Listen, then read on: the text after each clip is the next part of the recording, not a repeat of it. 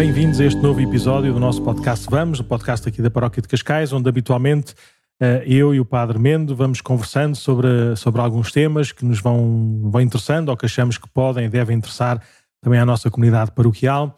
Eh, nós estamos agora no início do mês de novembro, eh, conhecido assim na tradição da Igreja pelo mês das almas, porque começamos logo este, este mês com duas com duas festas, se quisermos, uma solenidade e uma comemoração. A solenidade de todos os santos e a comemoração dos fiéis defuntos. E é um bocadinho neste, neste tom, nesta, nesta linha, que hoje queremos desenvolver esta nossa conversa, este nosso programa. Não é assim, Padre Mendo? É verdade. Também marca o tom de todo o mês de novembro, que é assim o mês das almas, como se tradicionalmente se diz, não é? E, e que de facto eu estava a reparar agora, avisaram-me a semana passada que eu uso muito esta bengala do de facto. E agora já estou a ver mais um de facto. E bolas, mais uma vez. Não há problema nenhum. Na... Podes estar descansado que as bengalas vão e vêm. Ou seja, daqui a um bocado já não dizes essa, mas dizes outra, faz parte. Está descansado. Sim, mas é um assunto que acho que marca toda a gente, porque nesta altura também nos lembramos de rezar por os nossos eh, que morreram há pouco tempo ou há mais tempo. É uma altura em que também culturalmente vemos muitas coisas a acontecer se calhar mais de uma cultura importada no que diz respeito ao, à véspera de Todos os Santos, o, o que chamamos hoje em dia o Halloween, e portanto marca culturalmente falando, seja pelas tradições antigas de rezarmos, Sim. antigas e bem presentes hoje de rezarmos por aqueles que já partiram, e seja também por estas novas tradições que também para muitas famílias católicas às vezes ficam assim um pouco um, a bailar, a pensar como é que eu me enquadro no meio disto tudo. É? É, é, eu, eu, acho que já contei esta, esta história, mas eu acho que pode ser uma, uma história muito simples que, que ajuda a, a, diferenciar de facto esta, esta perspectiva. Uma vez quando nas nossa, na nossa peregrinação a Fátima, aqui da, da paróquia, tu, acho que nunca chegaste a ir porque só estás cá na pandemia, para não? Não, este, não. este ano vai ser a primeira peregrinação a Fátima. Então, uh, ao voltar lá de, de Fátima, estava, vinha no autocarro com os mais pequenos da catequese ou dos escuteiros, já não me lembro, e, estava na conversa com alguns deles e houve um pequenininho que vira-se para mim e diz, pergunta-me qualquer coisa do género, o que é que o Padre Nuno mais quer, mais gostava? O que é que o Padre Nuno mais gosta? E eu respondi, ir para o céu. E a, e a reação dele foi, então o senhor Padre quer morrer? E eu disse, não, não, não ouviste bem a minha resposta, eu quero viver, eu quero ir para o céu. O céu não é morrer, o céu é ir viver. E acho que é um bocadinho esta diferença. Nós, na igreja, falamos sobretudo da vida eterna. Sim. que passa pela morte e passa pelo, porventura pelo purgatório, pela, pela, nossa, pela nossa purga das nossas, das nossas culpas, mas fala sobretudo da glória, da glória do céu. Nós queremos viver, nós falamos do céu como vida e como vida eterna. Como dizia Jesus também lá aos saduceus, Deus, Deus é um Deus de vivos, não é um Deus de mortos. Ao contrário, se calhar nas outras tradições, em que nós, eh, nas outras tradições assim mais populares e mais comerciais e mais, não sei, festivas, festivaleiras, se calhar se é a melhor expressão, não é? Em que é o culto sobretudo de, da morte, dos mortos, dos, dos meio-mortos, é? Do, dos zombies, do, ou dos vampiros, ou, ou daqueles que vêm lá dos túmulos e daqueles que vêm com sinais que já cá não estão, não é? Nós é, nós é ao contrário. Portanto, e é um bocadinho essa, essa cultura que nós devemos, devemos propor. Aliás, a mensagem cristã nuclear é a ressurreição, é a vida eterna. Sim. Que, que não, anula, não anula no sentido, sim, não anula a nossa experiência da, da morte, não é? Da morte todos os dias e da morte física, mas dá-lhe dá o sentido, dá-lhe o alcance derradeiro, dá o, o alcance último. E é, e é, mais ou menos com este tom que, que hoje nós gostaríamos de falar um bocadinho a partir das, das, eh, das festas, não é? De todos Sim. os santos e dos fiéis defuntos, Falar um bocadinho então quem é que são estes todos, não, não dá para falar de todos, então o Padre Mendes lembrou-se, não é? Lembraste de, de, trazer os santos, ou neste caso os beatos de 2023. é verdade, porque fomos a ver ninguém foi canonizado durante o ano de 2023. Ainda, se calhar ainda pode haver alguma canonização. Não, não, não, não vai está, haver. Não está nada planeado. Porque a canonização, sim, a canonização normalmente tem que, tem que ir ao consistório, tem que ir aos cardeais, tem que ser apresentado primeiro. Mas pronto, houve beatificações, por isso vamos conhecer um bocadinho genericamente quem são e porque é que são para nós exemplo. A, a diferença de, dos beatos para os santos é que a Igreja apresenta os beatos, eh, sobretudo para as igrejas locais. Sim. E de uma maneira também, se calhar, temporal. Ou seja, se a devoção a estes santos, a estes beatos, nas suas cidades, nas suas igrejas, nas suas realidades eclesiais, uh, esmorecer não é? e, e desaparecer, eles ficam com beatos e ficam lá no calendário lá do Matrológio Romano e, e, param ali. Agora, se continuar, a, se continuar a crescer, então a Igreja propõe como modelos universais de santidade e para sim. sempre. E para sempre. Mas, Ela pronto, mas ser também uma declaração infalível. Quando se declara como santo, tem um outro peso. que Exatamente. Não quer dizer que o beato não esteja no céu, mas quer dizer, o peso da afirmação. Claro é... que já está, está no céu de certeza, não é? Mas como modelo de santidade e como Sim. modelo de intercessão universal, universal, não é? Mas a, a nós interessa-nos porque, porventura, podemos eh, começar a rezar por intercessão destes beatos e também Uhum. pode ajudar a, a sua, a sua canonização. Claro. E depois de- e sim, depois tem esse aspecto do culto, não é? Quer dizer que, em, em teoria, os beatos são só celebrados na, na, na- na diocese, é? Na igreja zona- local, na igreja sim. local onde isso aconteceu, Pode onde foram celebrados. congregações, movimentos, sim. Ah, enquanto o santo não pode celebrar em qualquer lado. Portanto, ainda que na prática isso às vezes não se faça, porque as pessoas já têm devoção ao beato e nada impede propriamente Claro que não. em absoluto. Não, estamos a falar da proposta da Igreja, ou seja, Sim. como obrigação de. Nós temos no missal, temos as memórias obrigatórias e temos que, temos que as cumprir normalmente, Sim. a não ser que haja razões pastorais graves de não o fazer, não é? Mas, mas, eh, mas uma coisa é a indicação da Igreja, outra coisa é a devoção particular e pessoal, com certeza. Sim, mas digo, por exemplo, tivemos o Carlo Acutis há pouco tempo. É um beato. Em teoria, seria Só só, celebrado Em em. Itália, em Milão. Sim. Mas na Milão, prática, sim. toda a gente, no fundo, lembrou-se daquele dia como o dia do beato Carlo Acutis, ainda que popularmente já esteja assim difundido, não é? já tem culto. Mas isso é um dos que foi. sinais para ser canonizado. Pronto, ainda bem. E por isso é que nós vamos apresentar estes beatos, porventura também para, que é para espalhar a devoção a estes beatos para poderem ser canonizados melhor. Exatamente, mais depressa. E pronto, depois havemos de falar sobre, sobre, sobre o purgatório, não é? sobre, sobre a morte. Mas eh, purgatório que é quem fala de vida também. Portanto, Claro, vida para exatamente, sempre, sim, como sim. vamos ver que Sim, sim, sim. como, como veremos mais à frente, não é, não é sinal de morte, quer dizer, claro que passou pela morte, mas é pelo contrário, é o sinal de que vem aí o céu. É? Portanto, Muito bem. está-se a caminho. Padman, então diz-me lá quem é que, segundo a tua, como é que se diz? Segundo a investigação apuradíssima, como o São Lucas fez para os seus evangelhos, eh, quem é que são os beatos de 2023?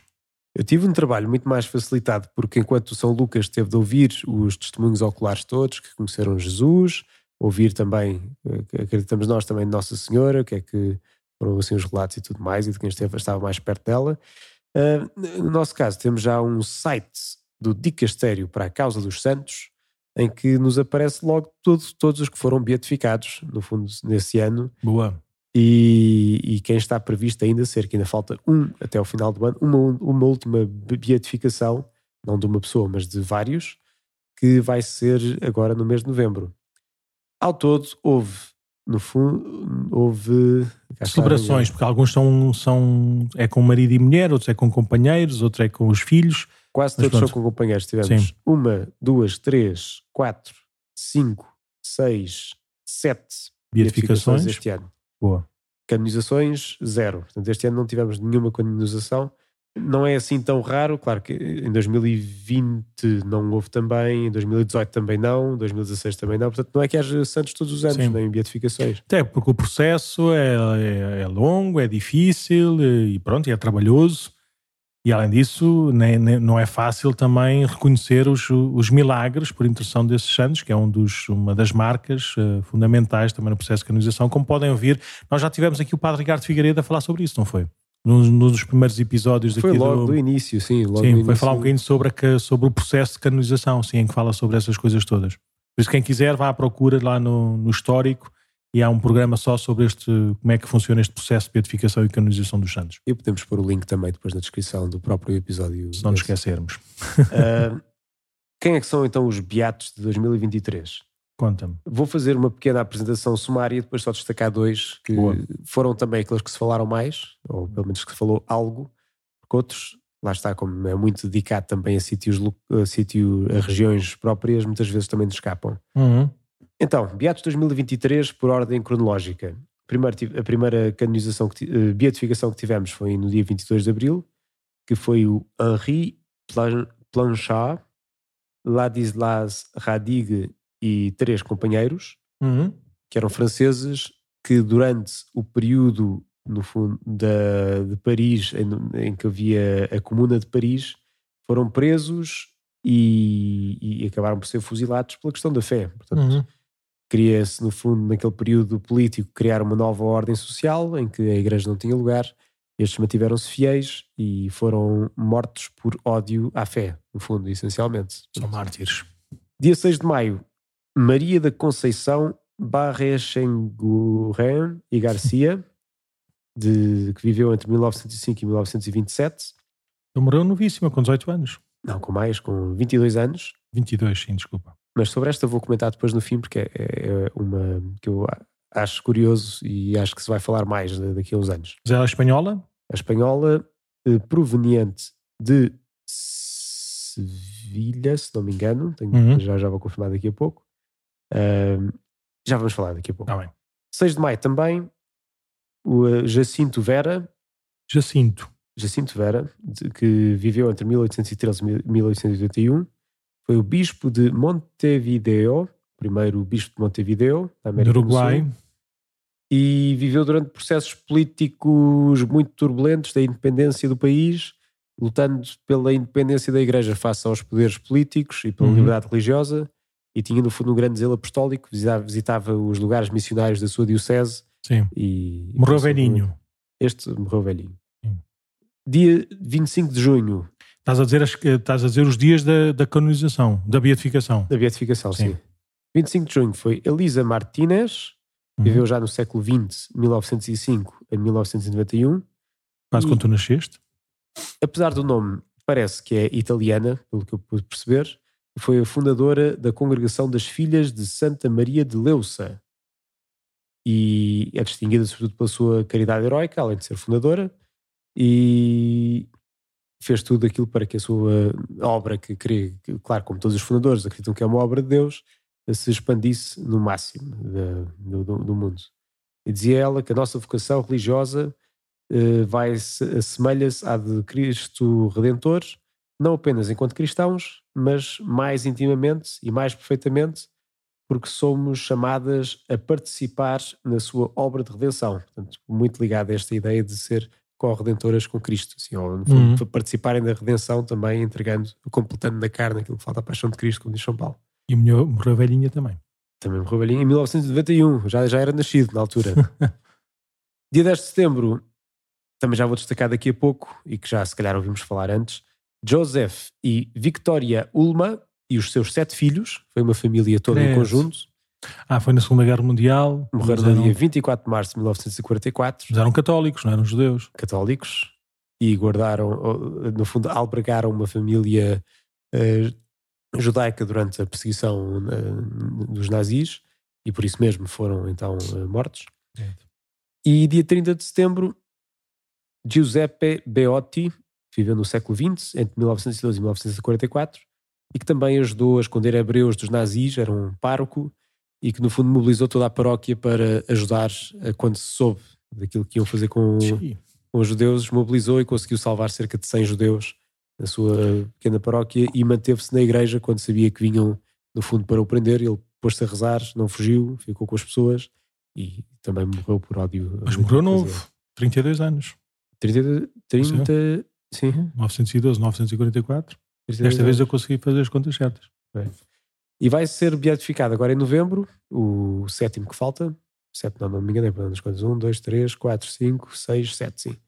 Ah, o sétimo, que é o Manuel González Serna Rodrigues e 19 companheiros foram mártires durante ahm, a Guerra Civil Espanhola e que, por ódio à fé, mais uma vez, ahm, foram mortos pelo simples facto de serem sacerdotes, alguns Uhum. seminaristas e outros leigos que em Sevilha se mantiveram fiéis à fé e ahm, pronto, e de facto na, na altura destruíam-se imagens sacras, incendiavam-se igrejas, edifícios religiosos, matavam-se padres, portanto fazia parte do programa, pronto, como sabemos que da guerra eh, sangrenta civil espanhola e eles foram destes, umas destas vítimas que por se manterem fiéis à fé foram depois mortos por ódio à mesma. Então, quais é que são os os dois destaques que querias fazer, então? Recordar? Maria, da Conceição. sim. Barren, Cheguren e Garcia. e porquê? Porque era uma, é uma santa, nasceu no, no início do século XX, em 1905, e que nasceu com uma saúde débil. Uhum. Passava, era difícil, no fundo estava doente. E ainda que estivesse doente, procurava viver a virtude no meio das doenças da, da melhor forma possível. Portanto, apesar de estar doente, não, não atirou a toalha, não se fez uma coitadinha, mas procurava viver dentro das doenças que tinha, entre as quais tinha também uma saúde, uma doença mental que tinha herdado geneticamente da mãe, Uhum. e e não deixava, no fundo, não, não tirou a toalha. Um, fez uh, algumas peregrinações, chegou a ir a Lisieux, onde tinha uma grande devoção também à Santa Teresinha do Menino Jesus, que também morreu com 24 anos de tuberculose. Uh, queria ser carmelita quando era nova, tinha assim, um grande desejo de vida religiosa, mas a saúde não a deixou e acabou por morrer também de tuberculose aos 22 anos em Granada. Uhum. Mas apesar de conhecer pouco, tudo o que eu conheci foi uh, aquela, pequena, aquela pequena descrição da, do, da, da, como é que se chama agora? Dicastério para a doutrina dos santos. A causa dos santos. Para a causa dos santos. creio que depois já se poder descobrir aqui algo mais, uma próxima da Santa Teresinha, alguém que morreu novo também e que no meio da doença e no meio da juventude da doença, que também há quem passe por esse tipo de situação, procurou ser santa, não é? E procurou a santidade, pôr Deus em primeiro lugar e assim foi vivendo. Não, não desistiu, não foi uma coitadinha, mas olha, se Deus me chamou para esta situação, vamos vivê-la com, com uma santidade e com um certo heroísmo. Depois, o outro destaque que na verdade não há assim muito mais a dizer além daquilo que já dissemos, mas o destaque para ser uma família, ao ser uma família canonizada toda em conjunto, estes Joseph e Victoria Ulma e os seus sete filhos, que morreram no dia 24 de março de 1944, que eram polacos, com eles mesmos sete filhos, e que, ainda que soubessem do risco que era e não terem muito dinheiro, eram uma família pobre, esconderam em casa uma família judaica por um ano e meio. Uhum. E essa própria família também tinha oito pessoas, portanto era um Sol Goldman, uh, a mulher, suponho eu, e seis filhos. E, e, e pronto, no fundo foi este heroísmo de, das coisas pequeninas, que na altura eram grandes porque era uma questão de vida ou de morte, não é? Um ano e meio a sustentar outras oito pessoas, a arriscar a própria vida e até entregar a própria vida depois que foram descobertos por eh, um soldado nazi e acabaram por ser executados. Sim, não é só a própria vida, é a vida dos filhos. A vida dos filhos, tudo. É preciso uma decisão. É uma decisão eh, fantástica. Estarem todos eh, para o mesmo, não é? Sim, sendo que um dos filhos, um destes seus sete filhos, ainda estava na barriga da mãe. Portanto, uh, só descobriram depois, pelo que deu a entender também lá da descrição, eles foram enterrados algo à pressa e só depois, quando fizeram uma exumação e foram dar-lhes uma sepultura digna, é que perceberam que a, a Victória estava à espera de bebê e, portanto, não eram só seis pessoas da família que tinham morto, mas também a sétima que estava na barriga da mãe.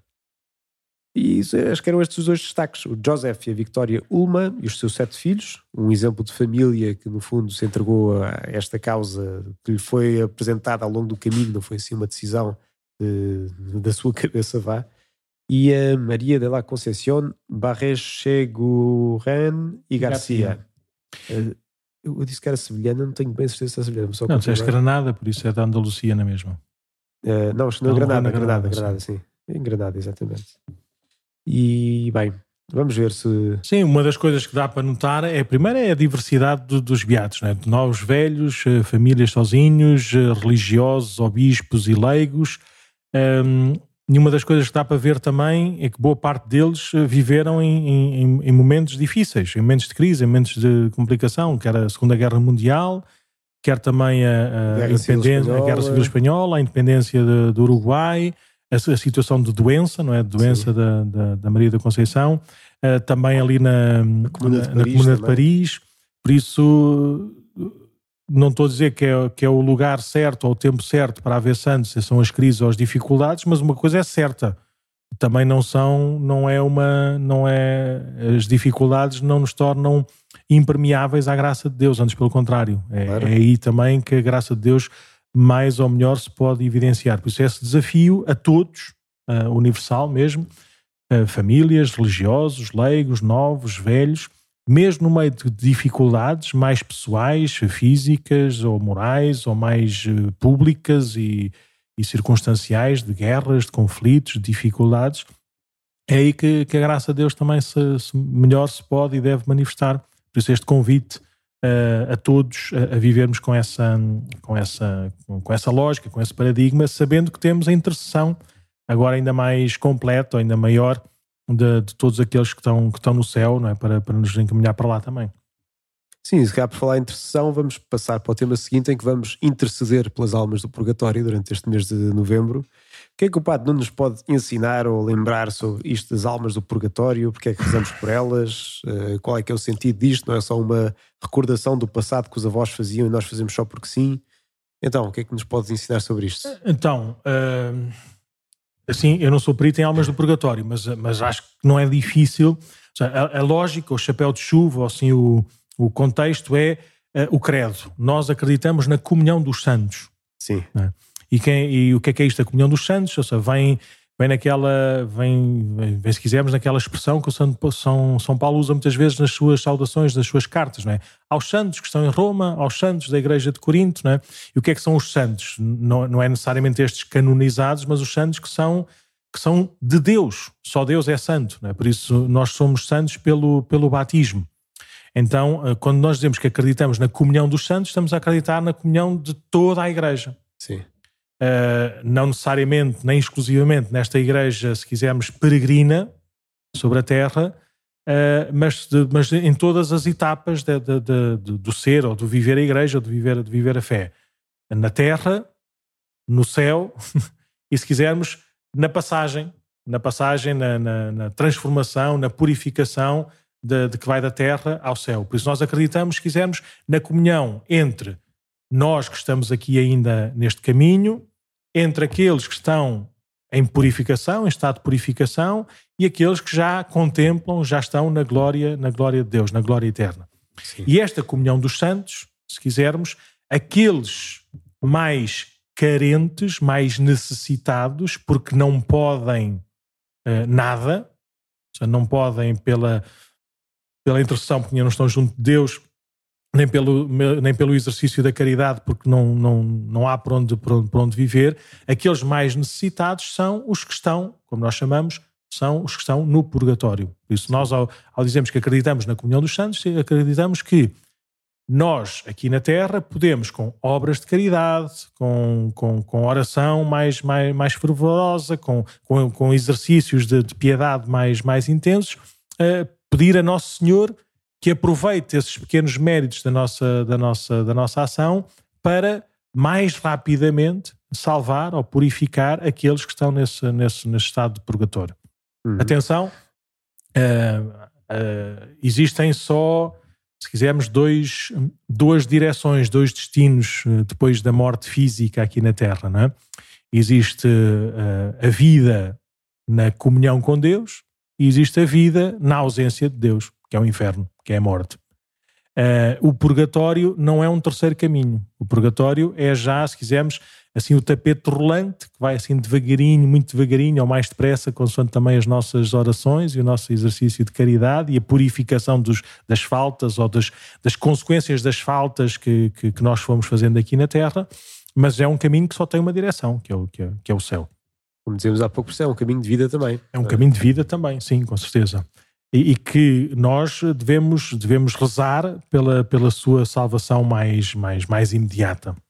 E, e, ao, e ao, ao ler um bocadinho sobre nós, nós rezamos todos os terços, né, todos os, os, o rosário que nós rezamos no final de, de cada mistério, também como Nossa Senhora eh, ensinou aos, aos pastorinhos, nós rezamos não é, Pela, pelas almas do purgatório, por isso sempre que rezamos o terço assim de uma forma mais, mais familiar, mais comum, nós já estamos a rezar pelas almas do purgatório. Uh, em todas as missas, não, não aparece o nome almas do purgatório, mas em todas as missas, quando nós rezamos pelos defuntos, rezamos também por, por aqueles que adormeceram né, na, na amizade ou na esperança da, da, vida eterna, por isso estamos a rezar também pelas almas do purgatório. E na, na Igreja, além deste mês de, das almas, este mês de novembro, em que somos de uma forma mais, eh, mais frequente e com, com este tom até da liturgia a rezarmos pela, pelas almas do purgatório, também há um dia por semana, que é, que é, que é a segunda-feira, que é o dia depois do, do domingo, o dia depois do Senhor, que, que, a Igreja tradicionalmente reza pela, pelas almas do purgatório. Por isso, o convite é este: é em cada terço, em cada segunda, no mês de novembro, de uma forma reforçada, mas rezarmos muito por, por todos aqueles que, partindo deste mundo, porventura estão neste caminho ainda de, de purificação. Lembra-se daquela daquela resposta, tu sabes o nome da, da, da amiga ou não? Que, que Lúcia perguntou logo. Amélia. Amélia. Em que a Lúcia perguntou, não é? Se, se a Amélia ia para o céu e Nossa Senhora disse que ia ficar no, no, no purgatório até o fim dos tempos, não é? Por isso uh, é preciso, preciso rezar para antecipar esse, esse fim dos tempos para, para, para, para a Amélia. E uh, ao, ao, ao, ao, ler assim algumas há muitas orações orações do São Miguel o São Miguel é o é o arcanjo na batalha contra o mal e por isso é também o protetor das almas do purgatório de vencer para que nenhuma alma vá para o inferno e por isso é, é o principal intercessor também das almas do purgatório há, algumas devoções e tive, tive a ler uma uma novena engraçada da novena das almas do purgatório em que em que o autor dessa novena uh, reflete um bocadinho eh, sobre as razões de porque é que as almas do purgatório sofrem. Mas eu ia perguntar, não estão simplesmente à espera, não estão só assim não, estão, numa, na passadeira rolante tranquilamente a apanhar. Eh, Tentem pôr água oxigenada numa ferida, não é? Sim. Sofre sempre um bocadinho, sabendo que é um sofrimento que nos vai dar saúde, não é? E é um bocadinho isso, ou seja, purgar as faltas é, traz sofrimento, traz sofrimento. Por isso, o purgatório não é, não estou ali de férias na fina, assim como tu estavas na passadeira para, para passar de um lado para o outro da estrada à espera que, que, houvesse, que houvesse vaga, não é? Porque no céu há, há overbooking. Não, estão, estão de facto em, em, estado de, de, de purga e de purificação.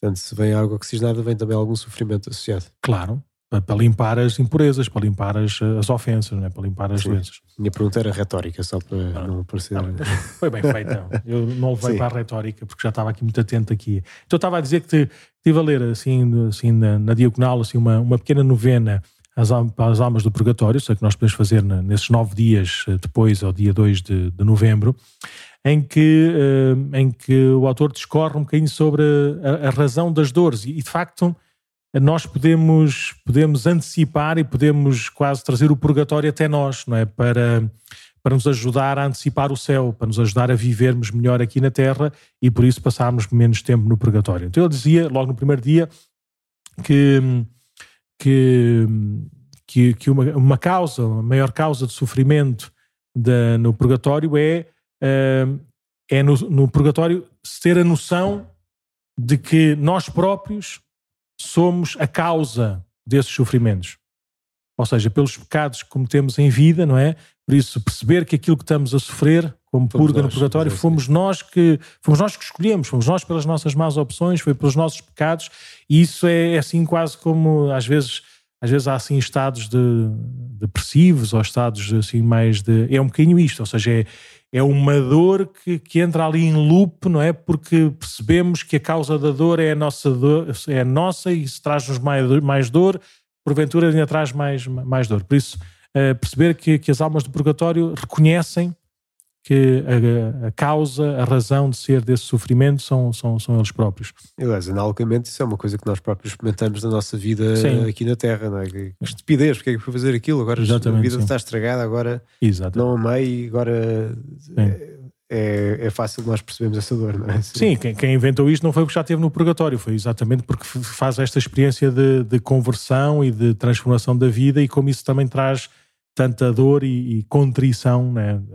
Pronto, depois eh, no segundo, no segundo dia uh, discorre sobre, sobre que uma das, das causas de sofrimento também é recordar o tempo que perderam durante a sua vida, durante o qual podiam ter adquirido maiores méritos para, para o céu e, e pronto, e, e, a consciência que essa, que essa perda de tempo é irreparável, não é?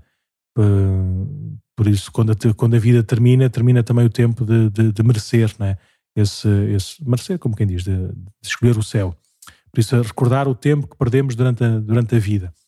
Sim, merecer no sentido de aplicar os méritos de nosso Senhor Jesus Cristo à nossa Exatamente, vida. Portanto, sim. associarmos a essa paixão de Jesus e aplicar a, a nós, no fundo, essa, a nós e aos outros também, que podemos aplicar isso pela vida como nós correspondemos. Não é, não é, não é merecerem no sentido de que eu fiz uma coisa muito boa, portanto ganho um prémio. Sim. Não, é aplicar, deixar que a paixão tome parte, tome posse da minha vida e, e faça-me, no fundo, tomar parte também dos seus frutos. Depois, na, a, terceira, a, terceira, a terceira consideração é a consideração dos pecados que não estão espiados. Ou seja, acontece muitas vezes pessoas com, às vezes com, com 20, 30, 50, 70, 80 anos, dizer bolas, de facto, eu não tinha consciência quando era miúdo dos pecados que fazia. Ou seja, eu hoje, com a consciência que tenho, Uh, de facto era, era, uma, era uma parvoíce aquilo que eu dizia, aquilo que eu sim. pensava, aquilo que eu fazia, eu achava que não era mal nenhum. Se calhar mas... até conversava assim com, rapidamente sim, sim, para despachar, mas não tinha noção do mal que estava a fazer. E pronto, e no purgatório vão-se vão -se, vão -se entender claramente o peso, a culpa desse, desses pecados, não é? Por isso essa, esse sofrimento que traz Uh, finalmente tomar consciência de coisas que se calhar viveram sempre como se não fosse como se não fosse mal, nem sequer tinham, tinham consciência disso ou nem quiseram ter consciência disso, mas que agora no purgatório têm, e como é óbvio, consciência do pecado deita, traz contrição, traz, traz arrependimento, traz, traz, traz sofrimento.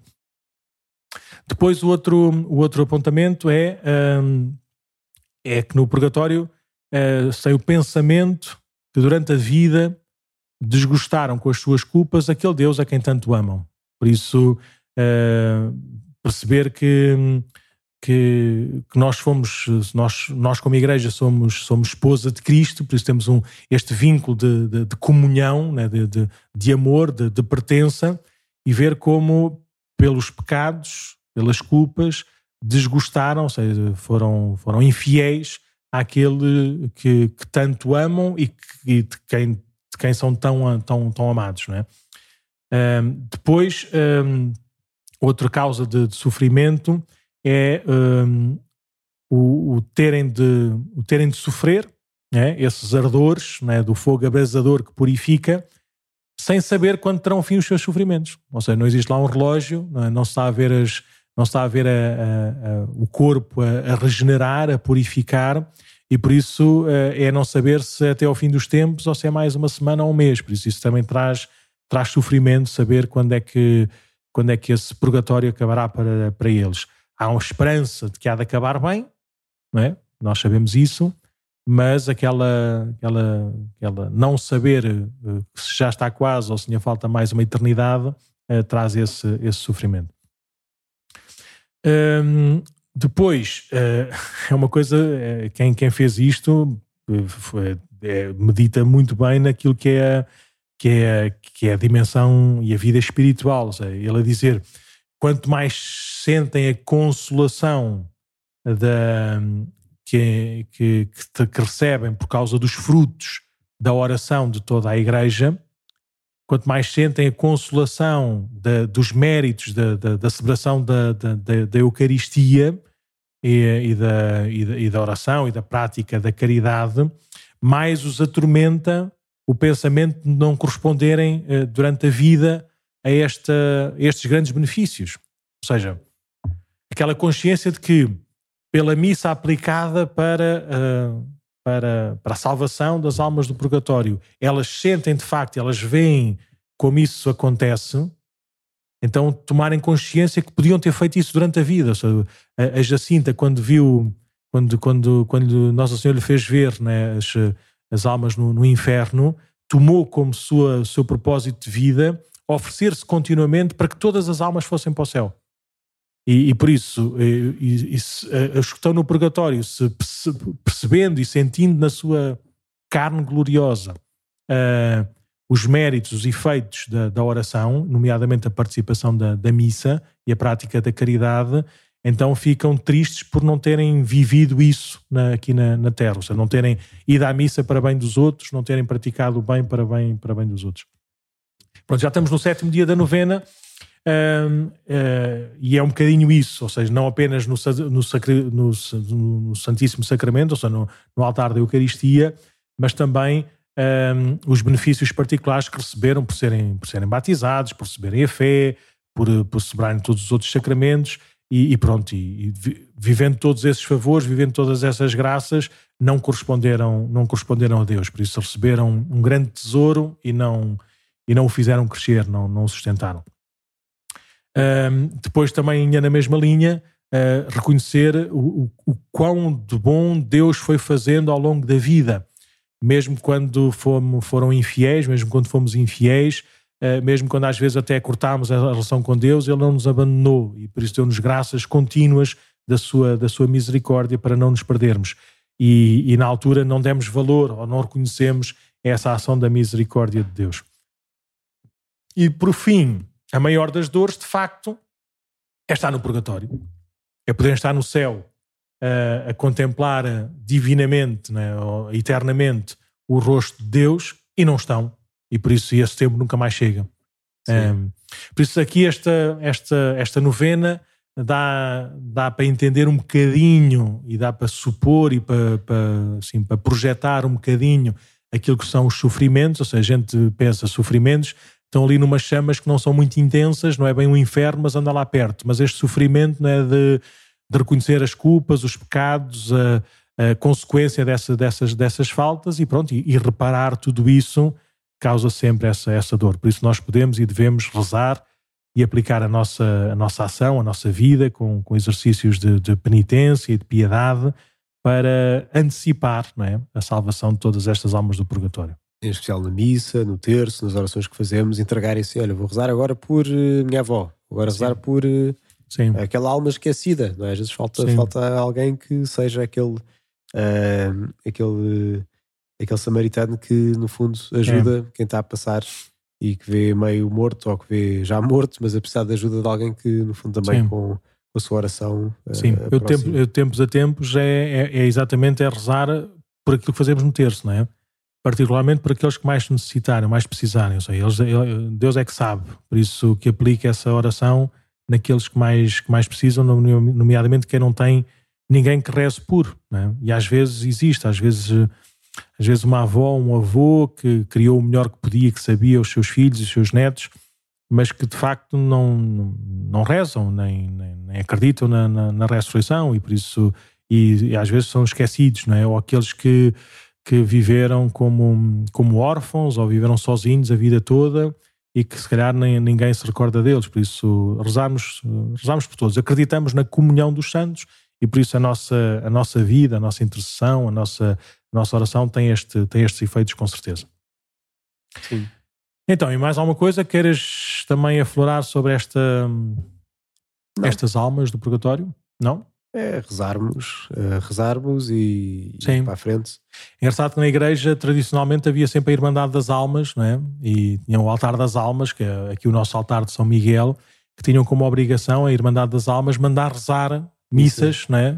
por todas as almas do purgatório. Faziam isso todos os dias, ou todas as semanas, ou todos os meses, já não me lembro, mas a sua obrigação era este particular atenção a rezar pela salvação daqueles que, que estavam no purgatório.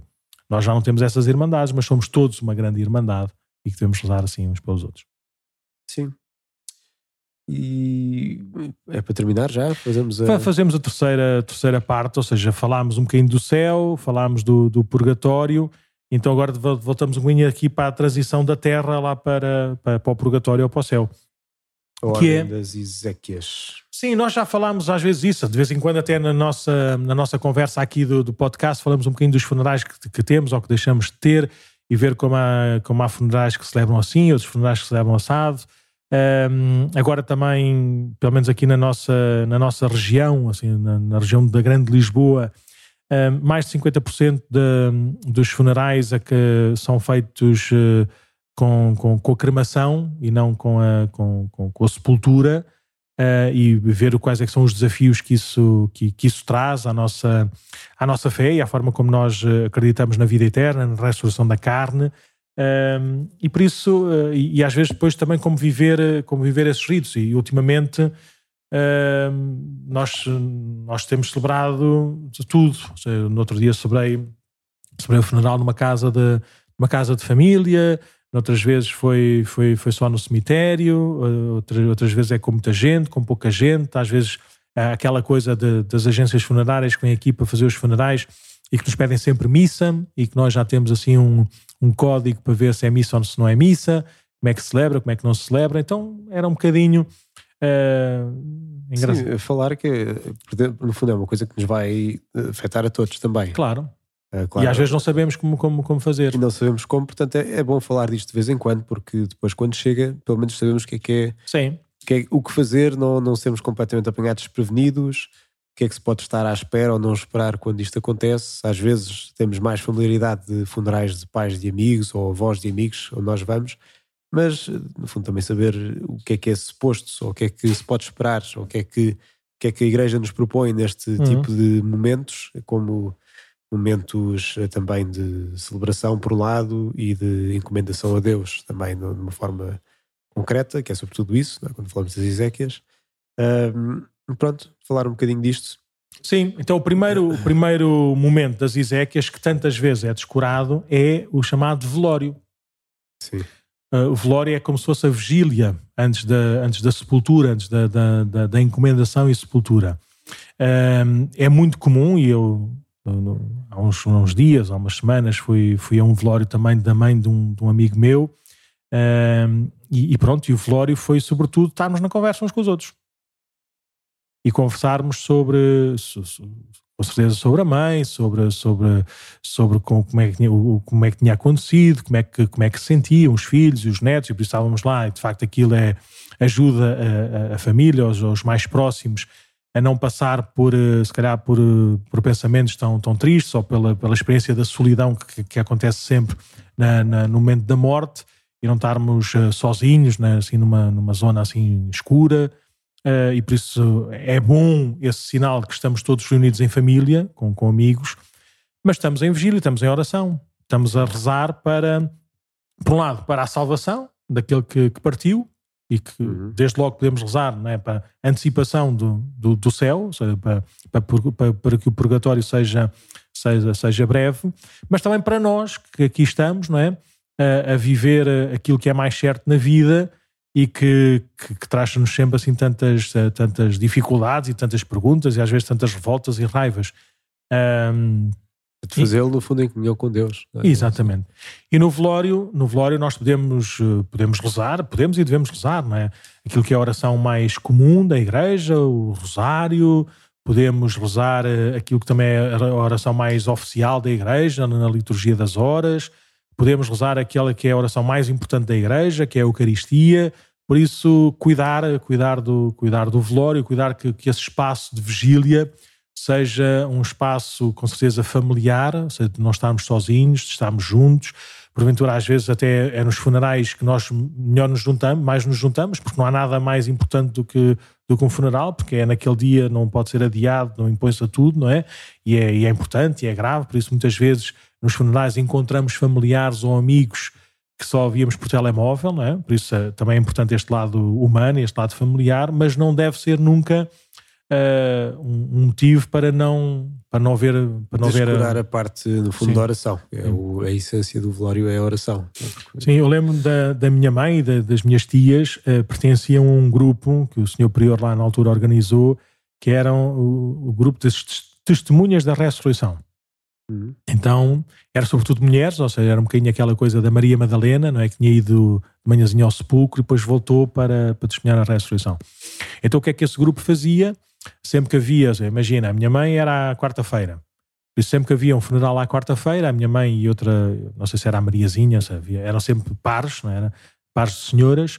Um, então, a senhora lá do cartório ligavam para, para as testemunhas da, da ressurreição, nessa, ou mensageiros da ressurreição, não era testemunhas mensageiros da ressurreição, falava para elas a dizer: Hoje há velório. Então o que é que a minha mãe fazia? Depois de jantar, ia até à igreja, até a capela, capela mortuária, apresentava-se e, e perguntava se, se, se, se, a família queria, que, queria rezar ou queria que rezassem. E era engraçado, seja, não falava disto sempre com a minha mãe, até porque era muito comum ela sair, a gente já sabia onde é que ia, mas às vezes perguntava, e sempre que perguntava como é que tinha sido, como é, o que é que tinha feito, a minha mãe me dizia, chegava lá, perguntava se queria que se rezassem ou não, se eles dissessem que sim, nós pegávamos no livrinho, e rezávamos e as pessoas todas rezavam que não, e rezavam connosco. Se dissessem que não, a gente sentava-se lá um cantinho, pegávamos no livrinho e rezávamos nós. Ou seja, acontece o que acontecesse, o que acontecesse, né? havia sempre a oração pelo, pelos defuntos, ou mais comunitária, e haver assim um gatilho no bom sentido exterior que, que potenciava aquilo que era, que era, que era, que era a, oração. a oração, não é? Às vezes as pessoas estão meio desorientadas, o que é que as Sim, exatamente. Depois não... Tudo isto que estamos a falar não é para não, apontar o dedo a ninguém. Nada, nada, é, nada. é só também para ajudar a viver estes momentos da melhor Sim. forma porque as pessoas às vezes estão mesmo só desfeitas, perderam alguém muito próximo e, não, e esse tipo de coisas, como fazia com, com a sim. sua mãe, ajudam a, a dar uma orientação, não é? Sim, a viver sim, isto aqui com outro sentido. Às vezes, não, às vezes falta aquela, de vez em quando também há aquelas, aquelas nas famílias, há sempre aquela que, que é a mais chatinha, que põe toda a gente a rezar, não é? Sim. E às vezes acontece, quando nós vamos a- aos velórios, quando vamos celebrar a missa, e há sempre lá alguém que, que põe toda a gente a rezar o terço. Se querem falar, vão lá para fora, não ficam aqui na capela, que aqui está um espaço de oração. E bem, pronto. O primeiro momento das exéquias cristãs é o velório. Sim. Eh, depois, eh, o segundo momento é a celebração, a celebração litúrgica, que pode ser com missa ou sem missa. Eh, às vezes, ó Sr. Padre, eu pedi missa porque a minha mãezinha ou a minha avózinha ia todos os dias à missa. Eh, e eu respondo sempre, pois, mas ela já está no banquete celeste, já está na missa eterna, por isso nós, nós é que estamos aqui a rezar a missa, não é ela. Por isso somos nós que estamos a oferecer este sacramento para bem dela. Se nós não vamos à missa, não vamos celebrar a missa. Por isso, o que, o que faz, não é? o que decide uh, se há missa ou não há missa, é a comunidade que se reúne para, para, para celebrar a missa. Por isso, se é uma comunidade de não batizados ou de não praticantes que não sabem o que estão a fazer, em princípio não devemos celebrar a, não devemos celebrar a missa, devemos celebrar apenas a, a celebração da palavra, Sim. que tem também uma parte do alimento, que Não- é a palavra não- de Deus. E isto não quer dizer que não se celebra a missa por aquela pessoa. Claro que exemplo, celebra, então nós celebramos sempre. havia, havia uma paróquia em que lembro que o senhor padre fazia todas as segundas-feiras, rezava pelos defuntos da semana anterior. Portanto, no fundo, Nós também podemos fazer uma coisa parecida. Nós devemos, eu, por acaso, basta, basta dizer aqui, basta dar uma indicação aqui ao cartório que todos os, todos os dias dos funerais ponham na missa da tarde essa intenção também, que é, que é para todos termos missa. Por acaso, olha, oferecida pelas pessoas que foram assim. tomamos aqui uma decisão, pode ser? Vamos dizer isso? Pronto, é fácil. É facílimo. Então pronto, então a partir de agora está, está confirmadíssimo que aqui na paróquia, no dia do, do funeral, vamos, a missa vai ser sempre aplicada por essa, por essa pessoa ou por essas pessoas de quem, quem nós fazemos o funeral. Mas pronto, mas tem então a celebração, ou a celebração da palavra ou a celebração da Eucaristia. A celebração da palavra é, tem, tem, tem, tem como, como bloco principal a palavra de Deus, e depois a oração dos fiéis, o Pai Nosso, assim uma oração mais, mais tranquila, mais pequenina. Devemos ter sempre cuidado, ou seja, havia assim aqueles das, das agências funerárias mais, mais antigos, né? havia, acho que era o Sr. Rocha, da, nos dei a dizer ao Sr. Padre, eu já sei as homilias todas do Padre Luís, que eu já fui a tantos funerais dele, ele já fez tantas vezes, eu já ouvi tantas vezes, aquilo já- ele já sabia de cor a leitura do Evangelho, já sabia de cor as homilia, a homilia que fazia, já sabia de cor a oração dos fiéis, não é? E, e, de facto, quem faz três, quatro, cinco funerais por dia habitualmente e sempre com, os mesma, com a mesma agência, não é? Não faz sempre o mesmo evangelho, mas às vezes há assim aqueles que. que... Por isso nós devemos ter muito cuidado, não é? Porque a palavra de Deus, isso nota-se, não é? Eu no outro dia só posso falar dos funerais é que vou, não é? Por isso, se calhar tu também podes dizer a mesma Sim. coisa. No outro dia fui fazer um. Estava num funeral e era. Eu acho que já contei aqui no, no coisa. Então era. Tinha uma bandeira do PCP no- na, na urna quando eu cheguei. Pronto, e, e já não fui a tempo de dizer que não, que não devia haver. eh, assim, Símbolos político-partidários. né? Sim.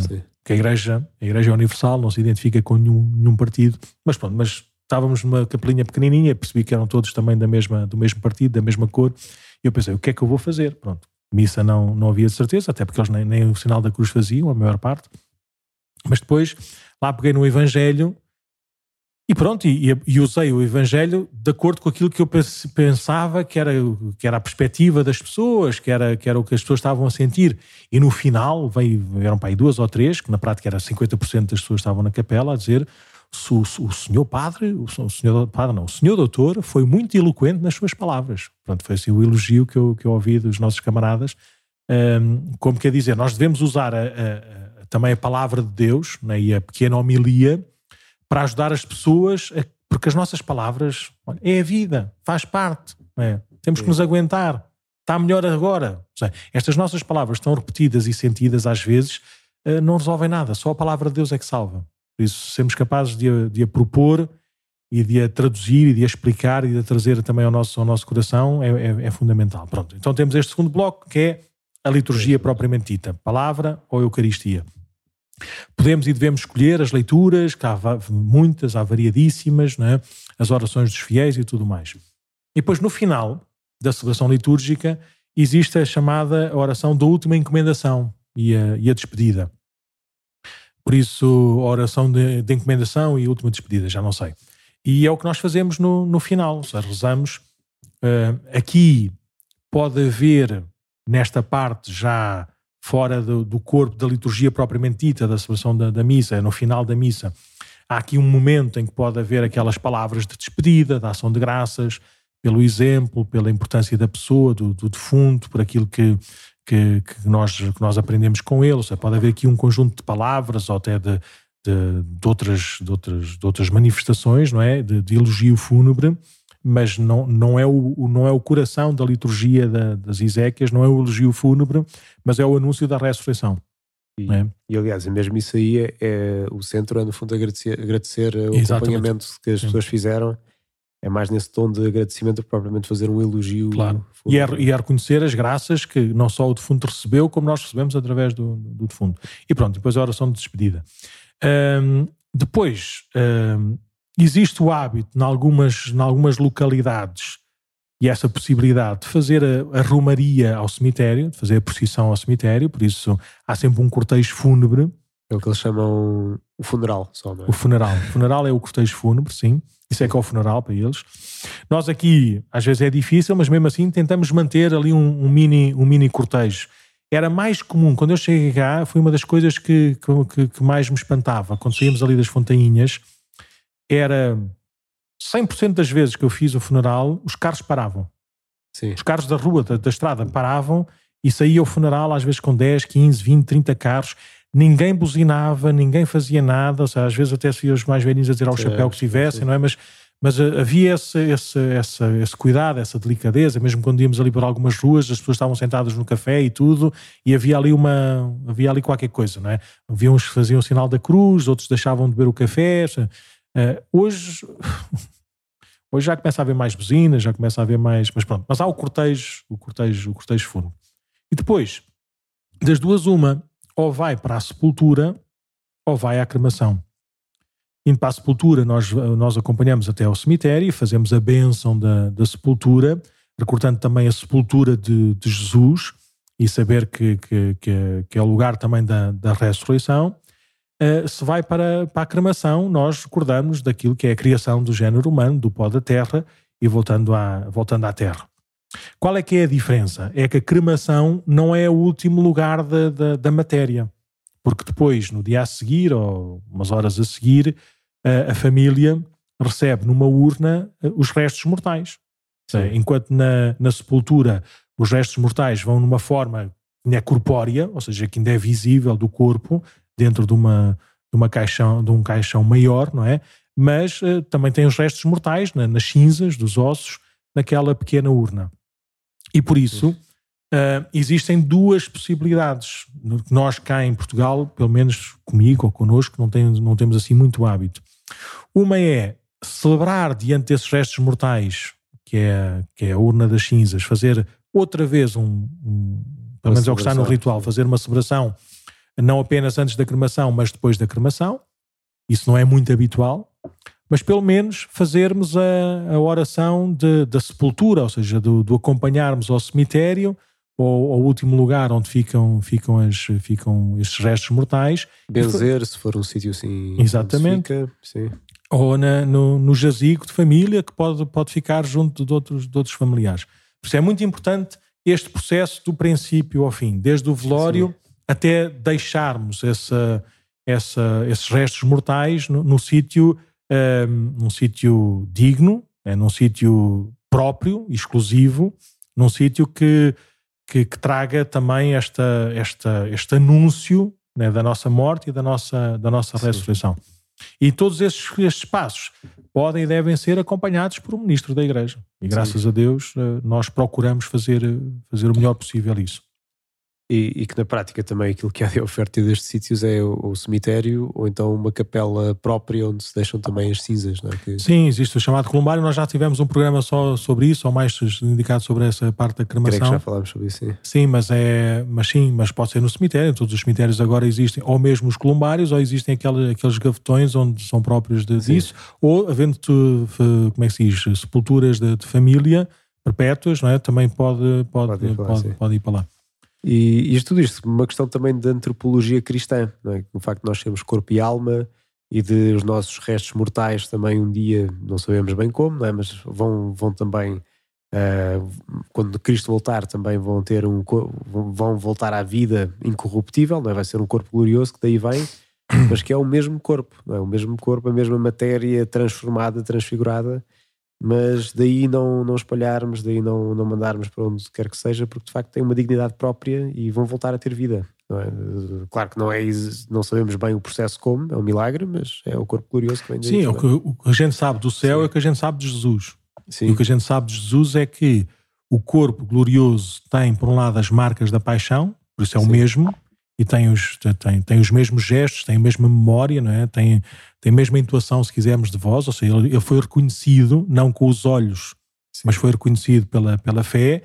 Uh, mas por outro lado é de facto glorioso, ou seja, não havia barreiras nas paredes, não é? as paredes não eram barreiras, uh, ele próprio tinha uma forma diferente, ou seja, eles não, não, não o reconheceram com, com os olhos, uh, e ele próprio subiu, subiu ao céu. Por isso, o que nós sabemos da nossa ressurreição só podemos saber a partir da ressurreição de Jesus. Sim. E por isso até a prova em contrário, o nosso anúncio da ressurreição da carne na vida eterna é olhando para a ressurreição de Jesus. Sim. Tem a ter as, as nossas marcas, a marca da nossa vida, mas é um corpo diferente. É um pouco, por isso é que a gente chamamos, a gente chama o corpo glorioso. Mas não é outro corpo. É o mesmo. É sim. o mesmo transformado. Por isso o sepulcro está vazio. No outro dia estava aqui num daqueles batismos da sexta-feira, porque o sábado estava ocupado, então era e era uma criança já mais crescidota. Então estava a perguntar ao padre, não fui eu, era o padre, aquele padre irlandês que veio cá fazer o, o, o casamento. Então, como é que era? Já não sei qual é. Ah, por causa da guerra em Israel. A dizer, então se eles mandarem muito, muitas bombas, muitas bombas e, e, escavarem muito, muito fundo, vão, vão descobrir o corpo de Jesus. Porque ele, como morreu há muitos anos, há dois mil anos, então ele está lá mesmo enterrado, muito, mesmo muito, lá muito, muito, muito, muito, muito, muito baixo. Então ele lá, por isso é que ele foi batizado, não é? ainda não tem fé. mas, eh, mas depois o padre lá, lá lhe explicou, não porque o sepulcro já, já, já está descoberto e está vazio, porque Jesus já está vivo e ressuscitou. E ele ficou assim de olhos abertos, sem perceber logo a história toda, mas não contestou. E pronto, e nós, nós acreditamos em Jesus e a partir de Jesus acreditamos na, naquilo que ele nos, nos, nos quer oferecer. Sim, deste processo todo, o que é que uma família ou alguém que está a tratar de um funeral tem de se preocupar assim propriamente? Ou seja, o que é que tem de preparar ele mesmo, não é?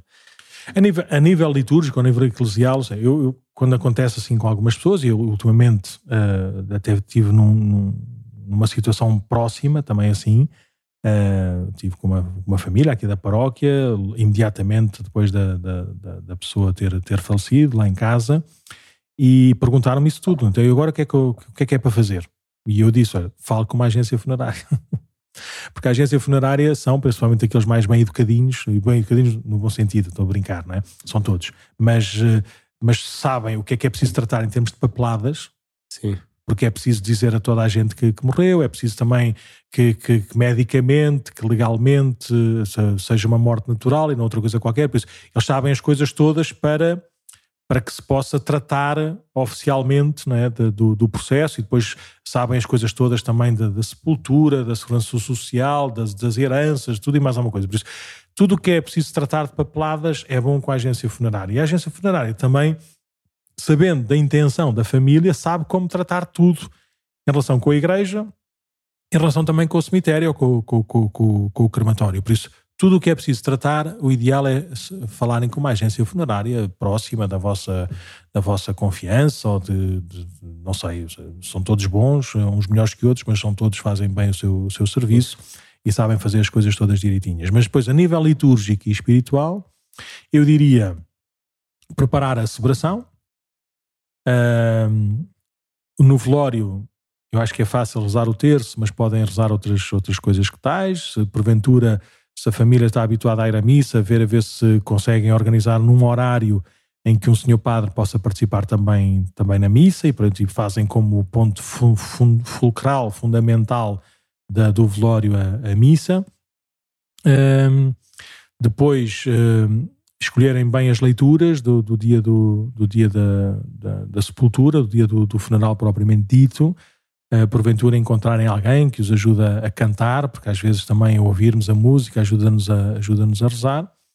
E depois não se esqueçam da se, se é cremação, saber onde é que vão pôr as cinzas e pedir também ao sacerdote que o acompanhe, combinar um dia e uma hora e um local. E às vezes as pessoas mandam, põem, na, põem as cinzas no, no cemitério da terra, ou seja, na terra dos pais ou na terra dos avós, e por isso eu digo sempre, falem com o período lá, ou não falem apenas com o senhor do cemitério, falem com o senhor período lá, a ver se ele vos pode acompanhar e fazer lá as últimas uhum. orações. Um, e, e, depois também acho que já é, que já é habitual a missa de, de sétimo dia, dia, de trigésimo dia, de primeiro aniversário. São assim as três missas que a Igreja nos propõe fazer para rezarmos pelos nossos defuntos.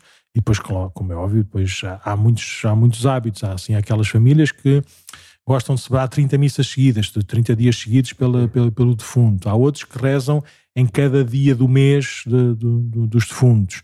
Há outras pessoas que celebram no dia em que a pessoa nasceu e em que a pessoa morreu, duas vezes por ano. Por isso, é, é importante nós, nós rezarmos né, pelas almas do purgatório, rezarmos pelos nossos defuntos. Nós não sabemos se já estão no céu ou não estão no céu. No, não há tempo, não é? no, no céu é, tu, é tudo eterno, mas aqui no tempo, se calhar, nós podemos, eh, podemos fazer tudo o que está ao nosso alcance né? para, para, para ajudarmos. Sim. E bem, já foi um programa longo, é? Mais um. Sempre que sou eu a falar, passa uma hora. Então podem enviar eh, sugestões ou feedback ou dúvidas que tenham nestes temas e outros para podcast.paróquiadecascais.org. Uh, deixem os vossos comentários como quiserem e continuamos este caminho ao longo do mês de novembro. E vamos a isso. Bora lá! Vamos!